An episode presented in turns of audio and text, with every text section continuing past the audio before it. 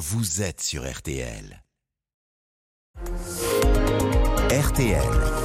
Les trois questions du petit matin. Acheter une voiture euh, d'occasion est devenu un luxe, un, luxe. Les prix des, des- des voitures euh, de seconde main s'envolent. 22 356 euros en moyenne, près de 10% de plus depuis janvier, d'après l'étude NGC Data avec la centrale dévoilée ce matin par euh, RTL.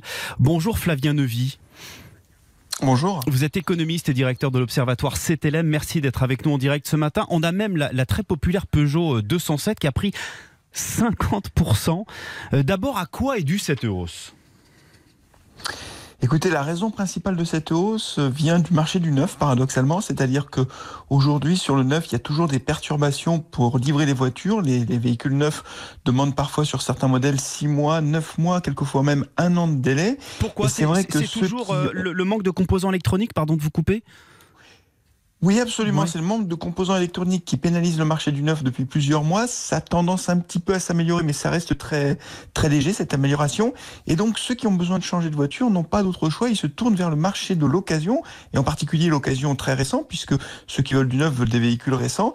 Et comme le marché de l'occasion, lui, dépend de l'approvisionnement du marché du neuf, tôt ou tard, eh ben, cette pénurie sur le marché du neuf a des répercussions sur le marché de l'occasion, une demande très forte, et finalement des, une offre de véhicules qui reste assez faible sur l'occasion. Et certains modèles d'occasion dépassent parfois le prix du neuf. Oui, c'est tout à fait incroyable quand on, y réfléchit deux secondes. Franchement, l'industrie automobile vit une période tout à fait incroyable. Personne n'aurait imaginé un jour qu'on manquerait de voitures et personne n'aurait imaginé que certains modèles euh, d'occasion récents seraient plus chers que les véhicules neufs. Donc c'est tout à fait particulier. C'est vrai que, bah alors pour les automobilistes qui veulent vendre leur véhicule d'occasion, c'est plutôt une bonne affaire, on va le dire comme ça. Par contre, pour les automobilistes qui ont besoin de changer de voiture, c'est vrai que c'est assez compliqué. On a déjà connu une telle situation. Non, c'est sans précédent.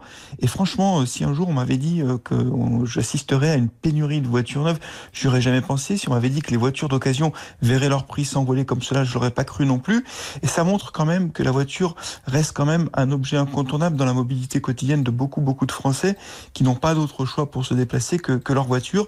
Et quand ils ont besoin de changer de voiture, ils le font euh, coûte que coûte. Et aujourd'hui, les prix de vente sont à des niveaux très, très élevés.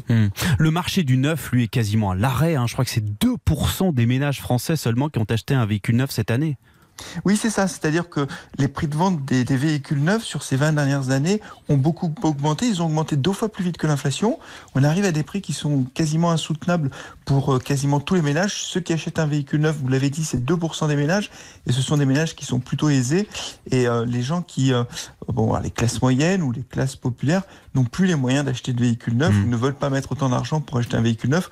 Donc ils se tournent vers le marché de l'occasion. Il faut savoir que en France, cette année, on va vendre euh, un véhicule neuf pour à peu près 5 véhicules d'occasion. Donc on est sur des ratios qui sont tout à fait considérables. Flavien Nevy, derrière, dernière question. Quand le marché de l'occasion va-t-il se stabiliser? C'est une affaire de mois, d'années? Alors ce sera quand le marché du neuf, lui, repartira tout à fait normalement, quand il sera fluidifié. On ne peut pas avoir un marché de l'occasion qui fonctionne normalement si le marché du neuf ne fonctionne pas normalement. Donc on peut penser qu'en 2023, on aura, on aura une normalisation euh, progressive des approvisionnements sur les semi-conducteurs, et donc ça ira mieux sur le marché du neuf. Hmm. Et puis également sur le marché de l'occasion, quelques mois après, il y a toujours un décalage de quelques mois entre l'amélioration sur le neuf et l'amélioration sur le marché de l'occasion. Donc euh, le marché de l'occasion va se stabiliser l'année prochaine, c'est ce que vous nous dites là Oui, absolument. D'accord, et ben c'est noté, c'est gravé dans le marbre. Merci beaucoup Flavien Nevy, économiste et directeur de l'observatoire CTLM. Merci beaucoup d'avoir Merci été en direct avec nous ce matin. Tous vos rendez-vous préférés sont à réécouter sur rtl.fr.